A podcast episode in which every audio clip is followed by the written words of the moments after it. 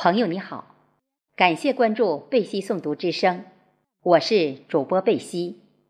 从今天开始，我将陆续分享淡淡的云的作品《但肯寻诗便有诗》，译我的老师叶任高。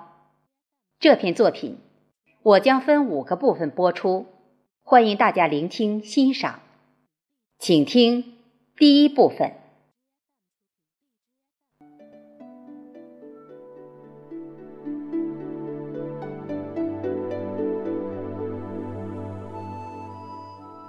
刚过立夏，然而，比夏天来得更快的是北方的冷空气。它给春暖花开、半亮的大地带来了丝丝寒意。为了准备撰写临床科研论文的参考资料，我在书房习惯地翻阅着往期权威医学杂志。蓦然。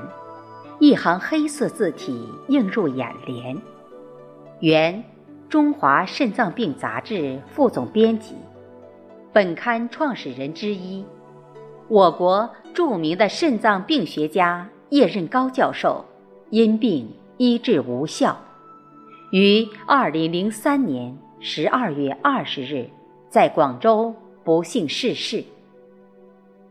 叶任高教授的逝世。是我国肾脏学界的重大损失，我们失去了一位良师益友。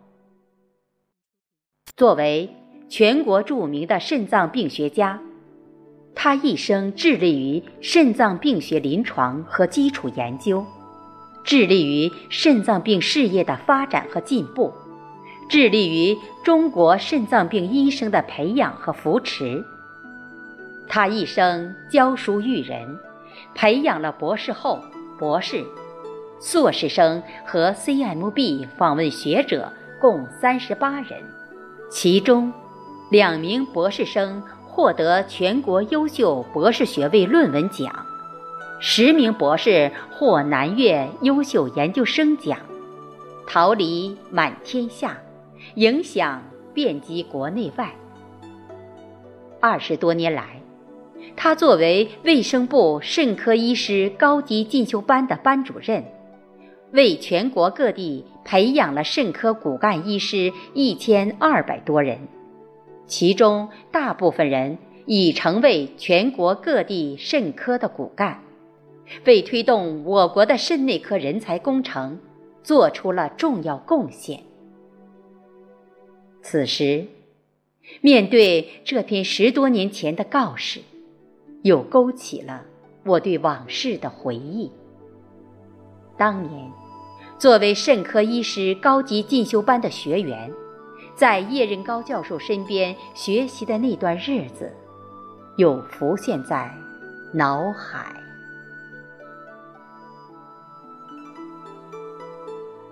上世纪九十年代第一春，元宵节刚过。迎着早春二月的雪花，我从江北的广水市乘车南下，来到了春意盎然的阳城。同来自全国十四个省市的二十六名学员一道，汇集于中山医科大学，在卫生部举办的全国第二十三届肾科医师高级进修班学习。进修班授课老师。多为全国知名教授，如唐世聪、尹培达、于英、沈瑞清等。班主任为叶任高教授，他渊博的学识和崇高的医德在业内广为传颂。同学们为能有这样的好老师感到幸运。记得叶仁高教授给我们上第一堂课时，先讲授的是清代诗人袁牧的诗：“但肯寻诗便有诗，灵犀一点是吾诗。西洋芳草寻常物，解用都为绝妙词。”老师用意十分明确。作为一名临床医生，虽说医学上还有许多难题，但跟写诗一样，“但肯寻诗便有诗”，还是有许多西洋芳草这些寻常物可寻迹的。希望我们在“但肯”上下功夫，以自己的方式，通过这些寻常物而不断的观察学习。解用为治病救人的绝妙词。在教学中，老师特别注重培养学员独立思考能力。他创立的 SOAP 教学法、逻辑分析法、临床分析诊断天平等教学方式，强调了肾脏病的诊断逻辑思维程序。对复杂病例诊断的重要性，提高了我们对疾病临床诊断的正确率，深受同学们的喜爱。而每周一次病区的疑难病例讨论，则是对学员分析问题和解决问题能力的检验。我们班学员在接受正规授课同时，也担负着。中山医科大学附属第一医院肾病科腹膜透析病区的临床医疗及科研工作，每位学员分管有病床。记得刚接管病床时，病区确定我管的一位诊断不清楚的病人作为疑难病例讨论，要我准备中心发言。对此病例的诊断，我没有一点底。怎么发言？因心中着急，就去请示叶教授。老师笑了笑，示意晚上去他家辅导。当天晚上，我怀着忐忑不安的心情来到老师的书房。老师为了缓解我的紧张，先问了一下我个人的情况。同为肾科教授的夫人李幼基老师也给我端来了茶水。这种亲切氛围，使我心中的拘谨一下子荡然无存了。那晚，老师根据病例资料，帮我确定了分析思路，设定了诊断天平。在第二天的病例讨论中，我的发言得到了大家的肯定。而该病例最后的确诊完全符合我们当初的判断。我以此病例写的查房选录发表在《新医学杂志》上，并被《内科大查房》一书收录。肾内科当年有四个病区，每月有一次高规格的疑难病例讨论。由李世梅教授，我国内科肾脏病学的奠基人之一主持。每次老师均带我们全程参加讨论会，在讨论未总结前，每个学员及研究生均有发言的机会。